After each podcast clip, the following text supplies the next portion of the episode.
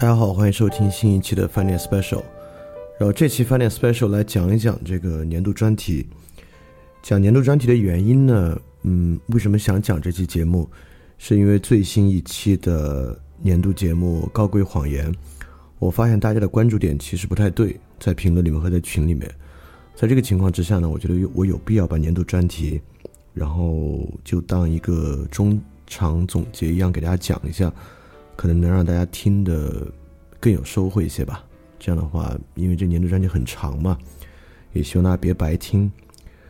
呃，关于高贵谎言这期呢，大多数人其实在讲的是哈，是啊，是啊，是啊，现在我们的社会就充斥了这样的谎言。但其实这期不是要讲这个，整体来讲啊，就是整个年度节目《个人主义平民社会》，完全是关注到每一个个体的。嗯，这里面的节目最后落脚点。都不会是社会批判。如果最后落落脚点在社会批判上，这节目就特没劲。这节目的落脚点一定落脚到你该怎么处理你的生活这个问题上。所以说，其实这一期真正想说的是，我们之前不是说了这个公共教育不可能要立足在个人教育吗？其实这期讲的就是，如果你做自做一个自我的教育啊，这个自我教育之中立足于个人主义的那种教育目标，求真。和立足于平民主义的那种教育目标，社会公正，就之间存在巨大的矛盾。主要讲的就是这个，因为个体求真嘛。今天这个个人主义时代，个体求真当然是教育的目标了，教育一个个体提高他的认识能力，达到一种求真。但是呢，我们就在说，认识这个个体求真啊。这期节目其实讲的是，必须受到分工社会根本前提的限制，就你不管个体怎么求真。你都必须在分工社会的前提之下来想这个问题，这个问题会怎么样呢？这个问题会导致你个体的求真和社会公正可能不能两全。也就是说，即便你开展一个自我教育的背景之下，你很难面对分工社会寻求一个自我合理性。主要讲的是这个问题，也就是你开展一个。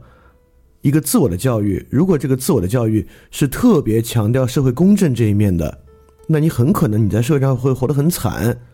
如果你特别强调个体在社会上的收益，你可能呢就很难取得社会公正的合理性。关键呢在于讲这个问题，而一丝一毫都没有再想批判现在的教育存在谎言。就如果是评判批判。当今我国的教育内容存在谎言，没啥可说的，这是个很小的问题，不值得拿一期节目来讲这个。所以说这个时候呢，因为整个这个节目啊，它已经是这个系列第二十三期了，就是如果你之前的节目吸收的特好，你在这个时候应该是这个想法，也就是说，讲到个体求真这儿啊，你应该讲想到了。从奥勒留到陀思妥耶夫斯基那四期关于个体叙事节目，那三期关于个体叙事节目这个东西，也就是说，今天在社会公正合理性这个缺失的情况之下，其实绝大多数人采取的这种自我教育方式是卢梭式的那种真诚逻辑，对吧？就是卢梭那期讲的，也就是说，我的生活啊就是没有合理性，我就是这么一人，我知道，我知道我就这么一人。因此呢，这种自我真诚就求得了这个问题的合理。呃，我们也说过，在卢梭那期说过，这种自我真诚呢，有很强烈的虚无主义倾向。那么今天这种自我教育呢，在缺乏社会公正合理性情况之下呢，它必然也走虚无主义。但我们那期之后，马上陀思妥耶夫斯基那期啊，就指出了这种虚无主义倾向的面临的困境。就想用虚无主义来做自我合理化，其实真的不是那么容易的。呃，不仅不是那么容易啊，从陀思妥耶夫斯基那期。陀思妥耶夫斯基那期，我们其实想说的呢是，他是根本会失败的，是不可能的一个事情。所以说呢，就如果你能这么串起来，你就能发现，即便在自我教育的时候用真诚逻辑导向虚无主义，其实在前面几期我们也论证了，其实它是不可能的。那么这个社会公正啊，分工社会为什么这么困难呢？为什么分工社会解决不了呢？这个你就可以想起之前讲经济与政治的部分啊，在那个部分你就能想到。这个分工社会的制度，尤其是分工社会带来的效率优势，可能根本就不是企业家或工人的需求，或者不仅仅是企业家和工人的需求。那么分工就分工社会的效率优势，放在这种重商主义的国际竞争之下，这压根儿就是一个政府的需求。就每个国家在塑造自己的产业优势，讲的就是这个东西，这就是每个国家产业政策的基础。所以说，你就能得出一个结论，就是如果你想就分工社会做什么事情，尤其是你在设想一种根本结构性的东西啊，这是不可能的。就建立在当前政治制度情况之下，这个问题呢是不可能得到根本解决的。所以你听到这一期，你才如果你想到这两点，想到我们讲这个政府作为企业那点，和想到奥勒留到陀思妥耶夫斯基的那几期，哎，这个呢可能就是我的目的。因此，透过这个高贵谎言，你就能发现高贵谎言背后其实有好多好的内容在支撑这个。那么也就是说，这个时候呢，你就有一个关键问题了。那么立足于分工社会，一定要立足于分工社会之下的一个自我教育。到底有没有可能来实现个人的自我实现和社会公正的两全呢？对吧？而且啊，就这个时候，你也可以想到我们古希腊个体那期和劳动从经济到政治那期，你也可以发现，如果个体的实现不能转化为对于社会价值的合理诉求，也是不可能的，也不会是一件好事。纯纯粹粹的个体实现其实也是不可能的，对吧？但你反过来也可以想。但好像现在大家并没有因为这个惶惶而不可终日嘛，对吧？啊，这个就引到所谓的高贵谎言了。那那我们就在里面既讲了卢梭的，也讲了私密的，也就是说呢，这个个体啊要给予自己这个 lies，才能呢在这个矛盾之下，并没有惶惶不可终日。当然，绝大多数这种 lies，甚至连 noble 都算不上。那么，这是我第一部分想讲的，就是我做这期高贵谎言的根本意涵是什么。想引导向的问题和思考是什么？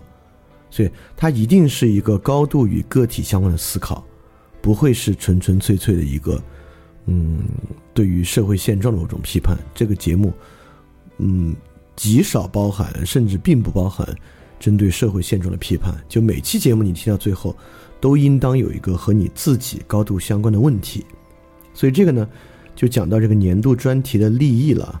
就是为什么要花这么多的功夫来讲这个年度专题，讲个人主义与平民社会？实际上呢，就是嗯，如果嗯比较系统性的来说啊，它就是问题意识的建立，就是能不能通过一个篇幅较长的节目，包括帮助大家在于思考自己问题的时候建立这个问题意识。因为今天绝大多数人啊，尤其是听泛电台的人，一定会认为啊，生活存在问题，你希望能够。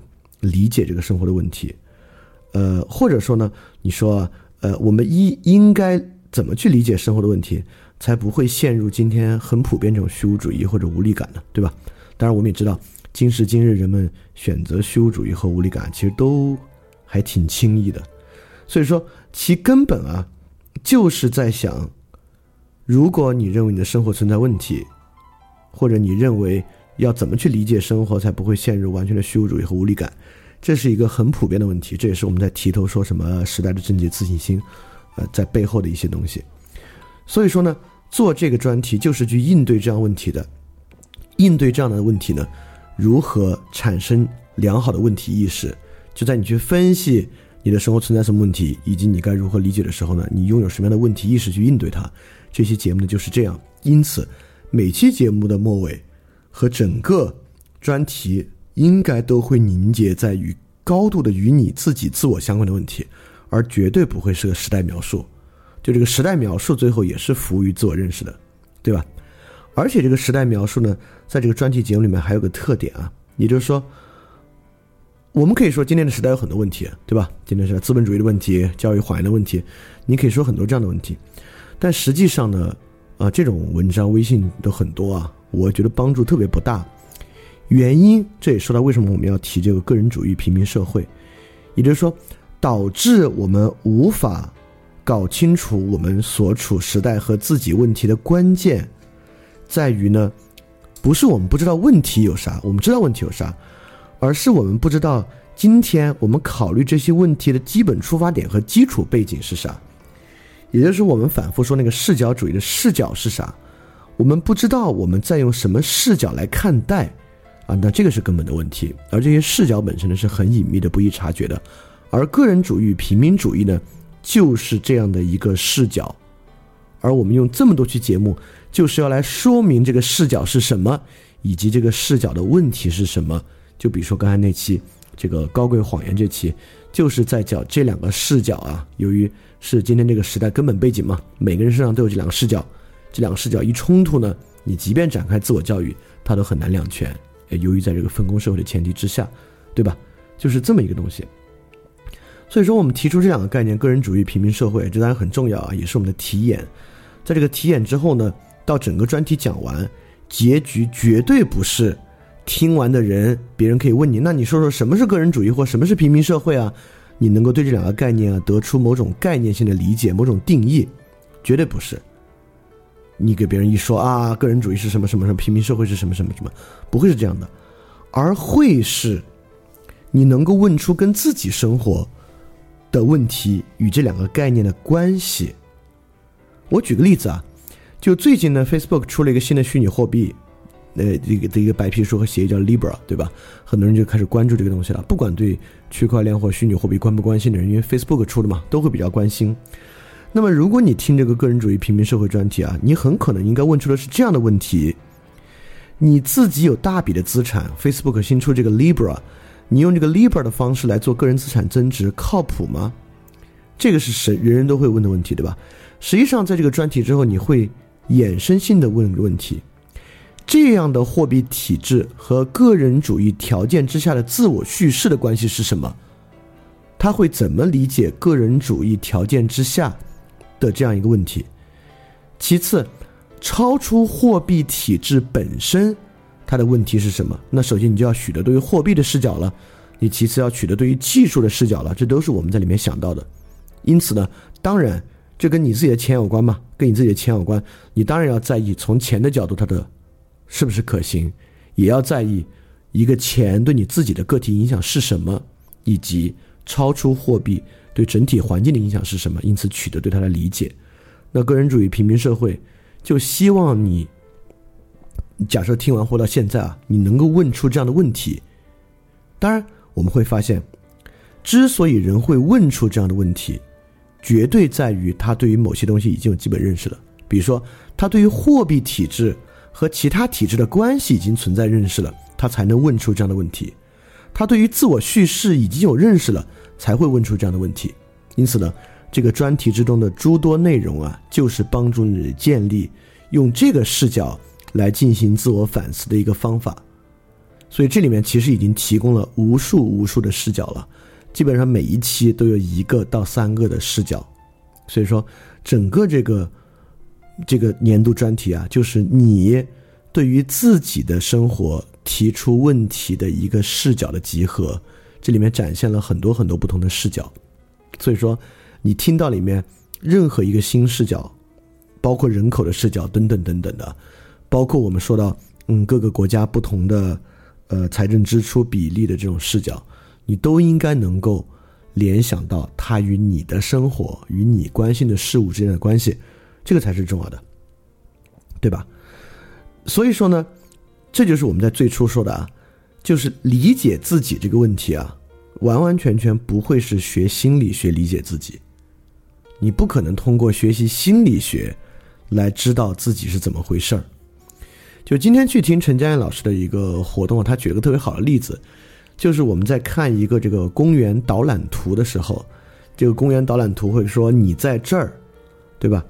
但关键信息不是你在这儿，而是这个公园的地图。你只有配合对于公园的了解，结合你在这儿，这个东西才有意义。如果那个导览图上就一个内容你在这儿，这个东西对你是没有意义的。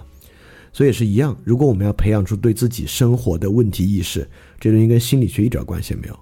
更重要的呢是了解世界，了解世界的结果呢才是了解自己在世界里面处于哪里。当然，这不是唯一的反思方式啊。比如说海德格尔对于存在本身有哲学解读，但我想绝大多数人都还没有到那个地步啊。所以说，我们还是从这样的反思和这样的视角开始。而且，我也绝对没有说海德格尔那个就是某种更高的视角的问题。嗯，不是这样的。所以这个呢，就是年度专题的基本立意。那是想来解决一个这样的问题，所以在这个利益之下呢，我们来说说年度专题的基本脉络和一个方面，啊，希望也能够帮助大家梳理一下，然后能够帮助大家更好的来，呃，理解这个篇幅相当长的这个节目。如果说年度专题有一个基础问题啊，这个基础问题是什么？是有的，也就是说，呃，虽然说年度专题每个人需要结合自己的个体性情况问出问题，但是呢，有没有一个整体的问题是每个人都可以从这个问题出发去问的？是有的，啊，这个问题呢，就是在一个如此强调个体的时代，为什么人人都不能做自己的这个问题？就个人主义时代是一个极其强调个体叙事的时代，但这个时代呢，人人都没法自由的做自己，就这个问题。这个问题呢，是尼采的道德谱系开始问到非常重要的问题。当然，他不是以问题的形式问的，他是以阐释的形式阐释出来的。他就说，过去啊，我们为什么陷于道德？非常重要的一个原因，就是因为我们都从来没有做过自己，所以才会容易陷入道德判断。所以说呢。一个基础问题啊，就是一个如此强调个体的时代，为什么我们不能够做自己？这个问题本身有很多简单的回答，比如说单单提马克思，对吧？劳动异化理论啊，劳动异化理论呢，导致人们没法做自己，因为他们被劳动异化了嘛。但其实呢，问题比这个复杂。那资本家就可以做自己了吗？资本家是不是就可以自由的做他们自己？我们今天发现，其实也不是。那没有工作的人是不是就可以做自己呢？比如说一个学生是不是就可以做自己呢？其实也不是，对吧？自由职业者是不是就可以自由的做自己呢？不是。那第二个呢，就是是政治权利让他们不能做自己，我们也会做这样的比较轻松的、轻巧的批判，对吧？那是不是北欧的人这种政治环境比较宽松的情况之下就可以做自己呢？瑞士的人是不是可以做自己？美国的人是不是可以做自己？对吧？我们都会发现的问题其实比这个要复杂，并不能简简单单的。用劳动异化啊，或者政治权利来解释这样的问题，在这在这个这么强调个体的时代，为什么人人都不能自由的做自己呢？有其更深的原因。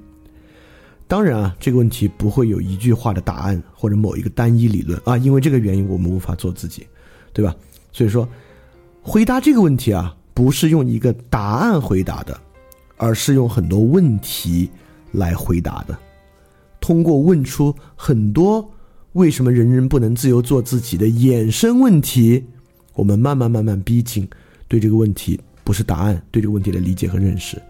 例如高贵谎言，这个就是对吧？就是在个人主义、平民主义双重情况之下，自我教育呢有一个根本矛盾，可能需要诉诸谎言，但诉诸谎言呢就产生了很麻烦的问题，对吧？所以说就是要靠这么一个一个问题去逼近的。那么我还想帮大家再梳理一下，实际上。在一个如此强调个体的时代，为什么人人都不能自由做自己？呃，如果再往下问呢，其实也能够有两个最基础的方向可以去在这里面去感受的。第一个呢，当然什么是自己，这是个特别重要的问题，而且这个问题呢和我们一个年度专题关系特别特别大，因为我们说什么是自己，什么是自我的时候，呃，我们可能会有很多种理解的方式，心理学的理解、神经科学的理解等等等等的。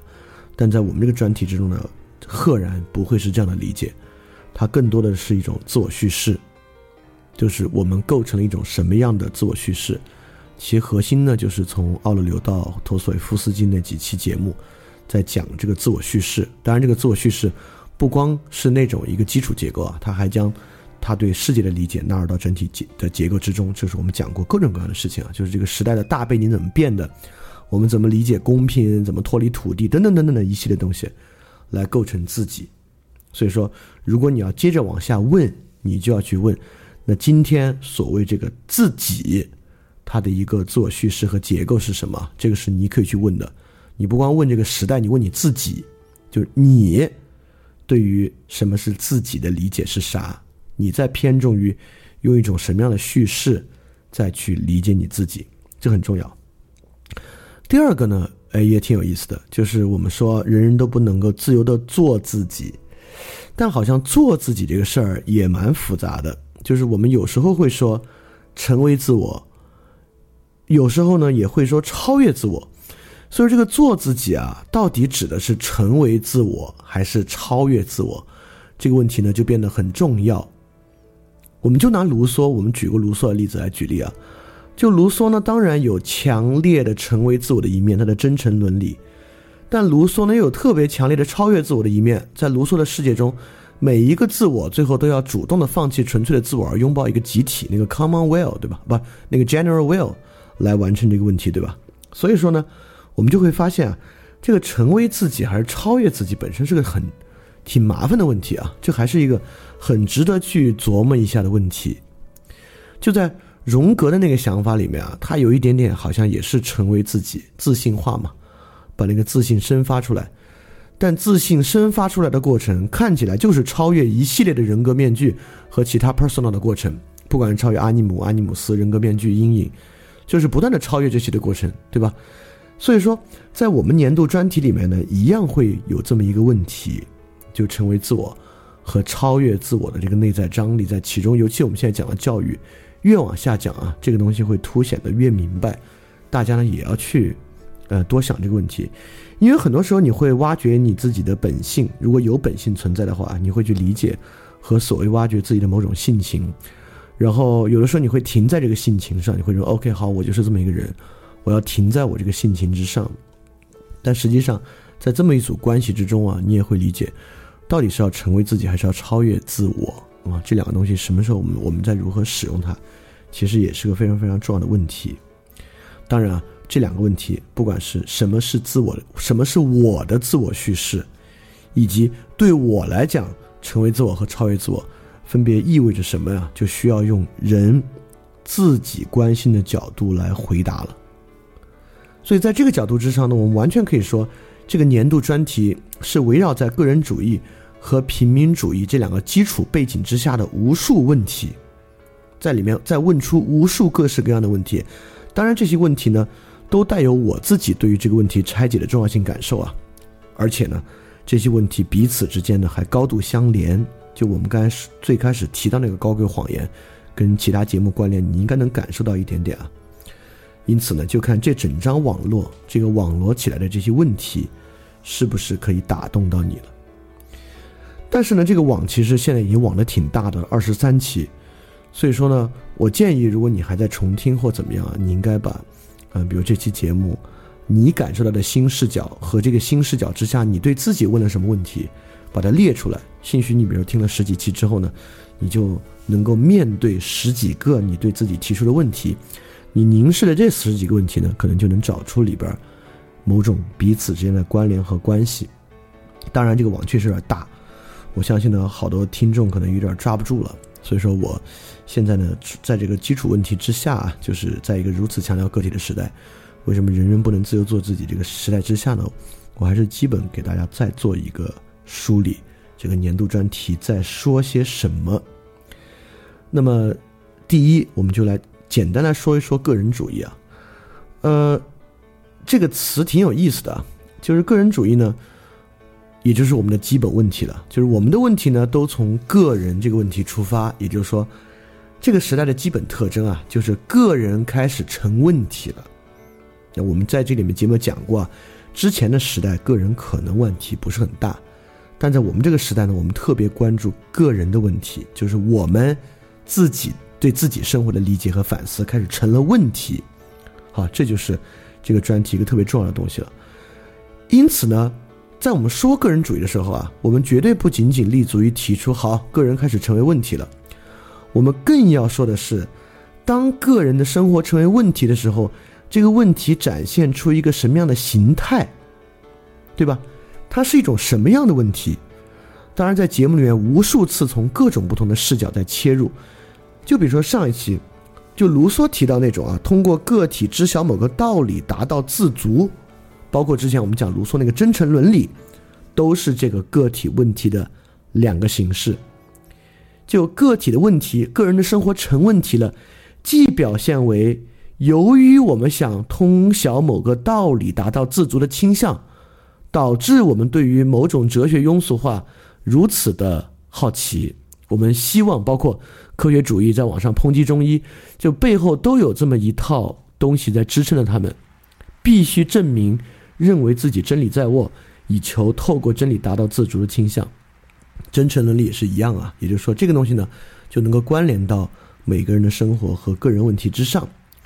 当然啊，就是就从奥勒留啊到陀思妥耶夫斯基啊，其实也在展现这种个人主义的内在结构，就是这个呃，我们有一种特殊的关注自我问题的方式。这个方式呢，是有挺复杂的结构的，就是那四期主要讲的比较多。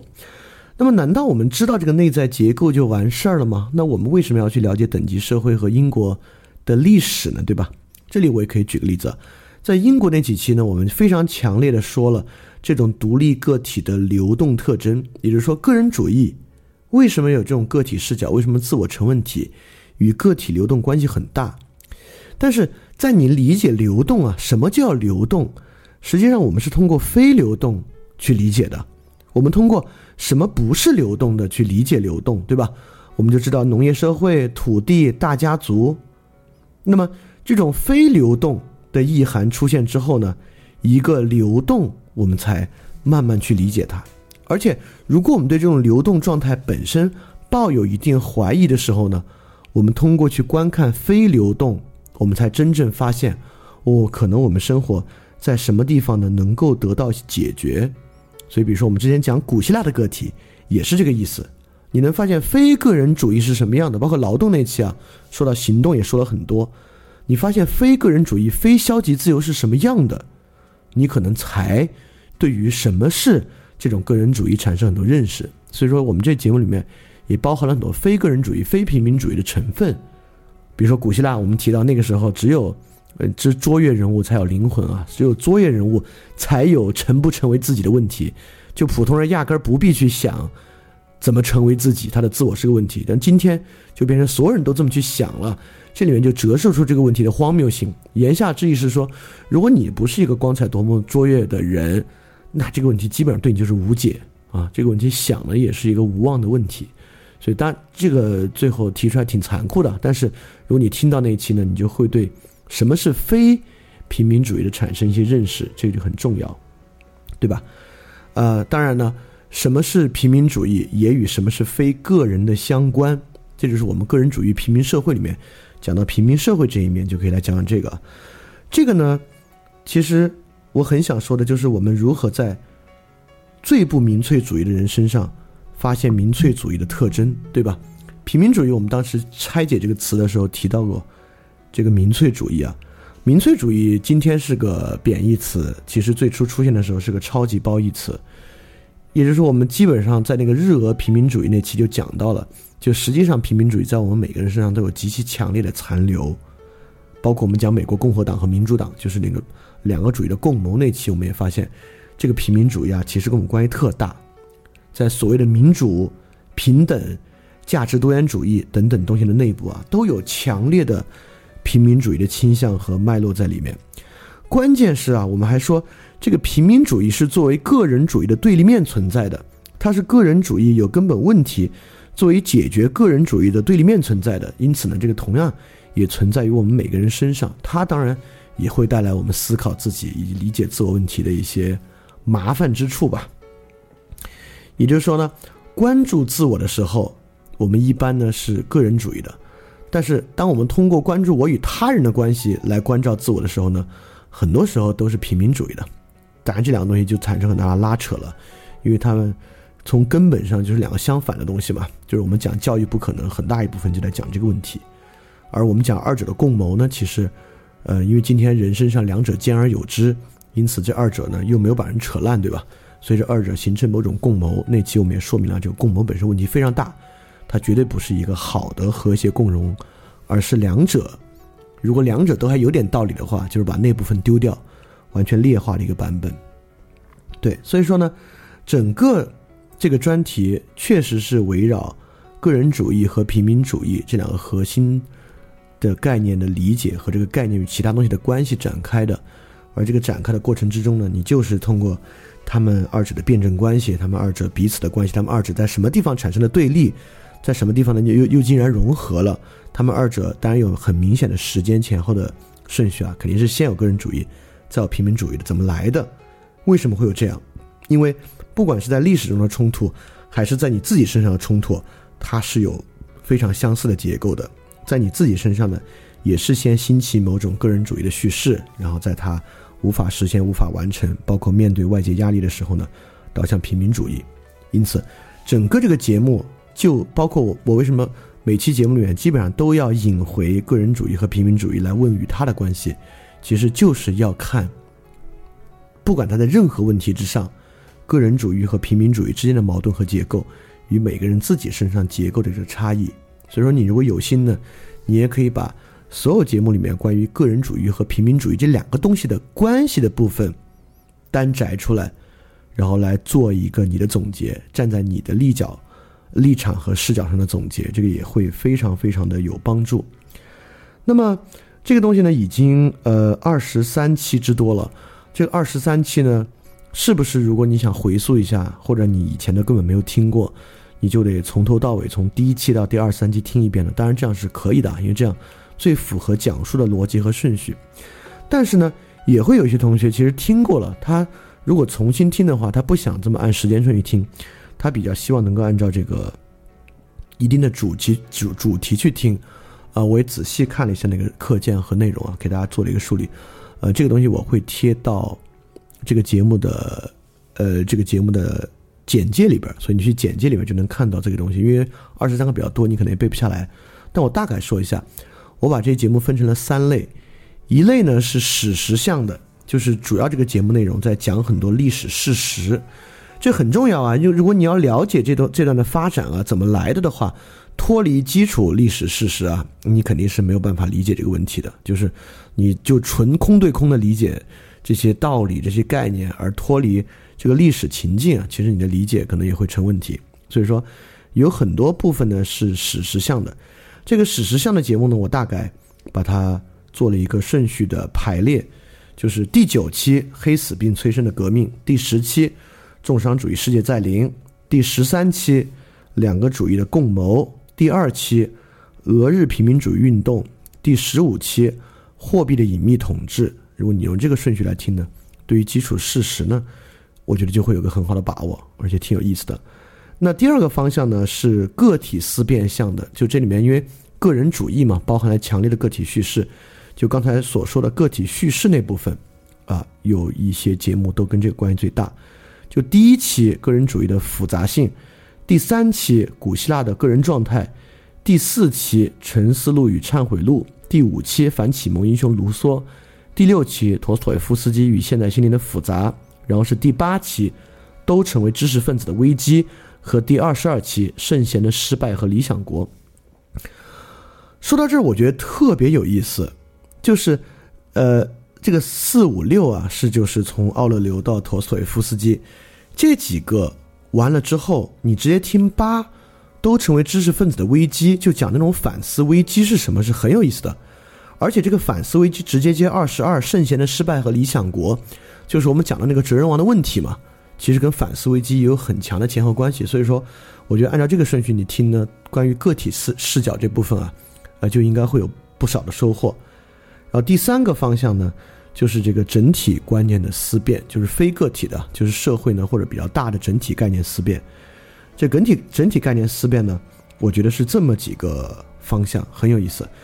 你应该去先听十一期视其所示的自然，十二期自然成为诅咒，然后反过来听第七期东西方等级社会差异，然后是十四期经济的必然，十六期远不仅是贸易。十七期劳动从经济到政治，十八期行政的无人世界是知识，然后十九、二十这两期是讲这个技术批判的，就技术与新感官，海德格尔与技术救赎，然后二十一期公共教育的不可能，然后听二十三期高贵谎言的教育。所以说到二十三期为止呢，我把它分成了这么三个板块，你可以按照这个三个板块呢去听一下。我觉得如果你你不想从头到尾一期期听啊，你就可以按照这个脉络去听。我觉得可能也会挺有收获，所以在听的时候呢，包括你接着往下听和回溯这些啊，你一定要带着你的疑问去听。比如说你现在的疑惑或疑问是关于个体的，那你就挺好去听听这个个体思辨部分；如果你的疑惑是对社会整体理解的，那就挺好去听听这个整体观念的部分。当然，就如果你觉得你对这个历史还很不熟悉，你当然也可以去把这个史实的部分听一听。而且呢，你这里面还有一些更细分的可能性啊，我就不穷举了。给大家举几个例子，就如果你想了解，如果这个时代是非现代，就是我们现代人嘛，总觉得这个现代生活理所当然，觉得人类从始至终都应该是这样，但实际不是，对吧？就如果你挺想了解这个呢，你其实可以，比如说听三四期，就是你听古希腊的个人状态、沉思录与忏悔录，你要去听第七期东西方等级社会差异，你就能够知道哦，非现代社会还有这种可能性啊！原来我们的生活不是完完全全理所当然的。当然呢，这也有很多可能，你能够跟过去的。部分来听啊，比如说你特别想对于这个个人主义兴起的时代有整体的认识，你就完全可以去听史实像的这几期，然后听欧洲近代史与思想史一七零零年之后的部分，你把这些都听一遍呢，应该会很有收获。包括当然也有可能，比如说你就是想对于技术反思那部分更了解一些，你就可以把过去的海德格尔上中下和这个十九二十期技术与新感官、海德格尔与技术救赎。这两期一起听呢，也会很有帮助。所以跟过去的节目，你也可以很自由的做一些连接。但是不管怎么说，请你听的时候，一定是带着你自己的问题，并且在听的过程中，像我说的，不是用答案去回答一个问题，而是用很多新的问题去回答那个旧的问题。你把你自己的一个困惑、一个问题，变成好多好多来源于里里面视角的再二阶问题、三阶问题。往下，然后我相信这个东西对于你所谓的认识你自己、成为你自己，甚至超越你自己，就会很有帮助。对我再次重申啊，这里面的节目一点都没有想就是对现实做一个批判啊。我们现在社会不好，因为这个问题那个问题，就这个意义不大。他最后呢，都是希望能够回到某种你对自己生活的认识和理解上来。所以说，大家一定要带着个体性听，一定要带着自己的这个个体思辨去听这个节目。当然，这里面呢，由于信息量都不小，而且思辨深度呢，从前到后也在不断加深，所以我会觉得，对于里面一期节目带着问题，然后以属于你自己的顺序和关注点去听，慢慢听出你自己的重要性感受，呃，以形成我在最开始说那个问题意识。整个年度专题的立意呢，就是希望能够透过这个探索过程，去拥有你的问题意识的，这就很重要。对，这里也让我最后想起我在网上看过，就克里希纳姆提的一个演讲，挺有意思的。就克里希纳姆提很多时候他的演讲呢，就像是饭店问答，让下面的人把问题写在小纸条上递给他，然后他把纸条打开就回答这个问题。就是有人问到他的问题是这个问题一样，也肯定会有人问我啊。那个人问克里希纳姆提说：“为什么你讲了这么多，但却没有改变我们呢？”对吧？这个问题一样可以来问这个饭店听众，就发现洋洋洒洒一百多期了，为什么好像？当然我知道好多人生活发生了改变啊，当然这个改变你也别觉得改变了就好。就是上期问答节目我们在分析这个东西啊，就是对于那种纯粹反思还是要有警觉。当然，我猜想很多人也没什么改变。就克里希纳穆提怎么回答这个问题呢？他怎么回答？为什么你讲这么多，我们也没什么改变？克里希纳穆提的回答是。这个问题你问我，这个问题你该问你自己吧。对，克里希纳穆提说了一句很有启发的话。他说：“如果听者仅仅是听，而没有花费和讲者一样的心思和 inquiry 的话，他怎么会发生改变呢？对吧？讲者讲这个东西是花了大心思，是花了巨大的心力在讲的。如果听者仅仅是简单一听的话，他怎么可能从中就得到改变呢？所以克里希纳穆提的话的意思是说，任何听他教诲的人，如果在听的过程中没有花他自己那样的 inquiry 那样的探索探求，同样多的心血和精力去深入思考的话，他肯定也不可能从中得到什么样的新的启发。那这个节目也是一样。之前还有同学在这个评论区指责我。说你太自大了吧？听你的节目还要做笔记啊？谁敢给听众提这个要求？听他的节目还要做笔记？那我确实没有提过这样的要求啊。我只是说，就如果你真的想从这个节目上获得什么呢？比较多的改变和收获的话，那你可能要多下点功夫啊，可能对你的生活就能够做一些改变。我这个不是很自大在提要求啊，但我只觉得不光这个学习吧，任何学习，就算你读本书。就算你读没那么好的书，就算你要知道这本书哪儿不好哪儿不对，你自己做笔记，以自己的脉络串起来思考一遍也有好处，对吧？所以这个不光还不仅仅是什么，我觉得这节目好不好、值不值得的问题啊。当然，我也认为这个节目本身，就到现在二十三期，基本来讲，我对这个节目质量还是满意的。嗯，你要说是不是每期都那么好？呃，也不是，呃，确实有一两期由于状态不好，或者那些想的不是特别清楚，我觉得在里边显得跟其他节目的质量呢，呃，会没有那么精。但是，呃，我觉得在二十三期节目里面啊，就是很精的节目还是占大多数。就尤其比如最近的这期，我觉得就非常好。然后之前那个自然的那两期，尤其是第二期自然成为诅咒啊，那期讲的就非常棒。还有好多其他的都非常非常好，托斯托耶夫斯那期也很棒，对吧？所以说，还自夸了一会儿。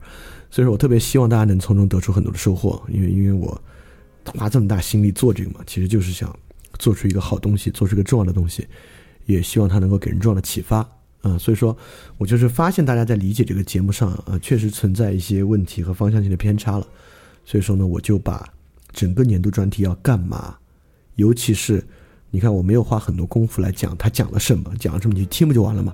我更多的是在帮大家梳理一些问题，希望从那些问题出发，能够帮助你带着有这些问题作为引导啊，带着你的问题来进入这个年度专题的学习之中。当然也提出提供了一些学习的路径，呃，这个分类节目的顺序啊等等的，你可以在这个这期节目的简介里找到它。OK，那这期节目大概就到这结束，我觉得这个时间也差不多，然后我们也算是在年度。专题组已经进行了一一多半吧的情况之下，我们把它总结一下。就不管是接下去听，还是回去复习，还是你之前没有听太多，我相信这期节目应该都能够帮助你更好的吸收和理解这个年度专题。好，那这期节目到这就结束，大家记得赶快去相信。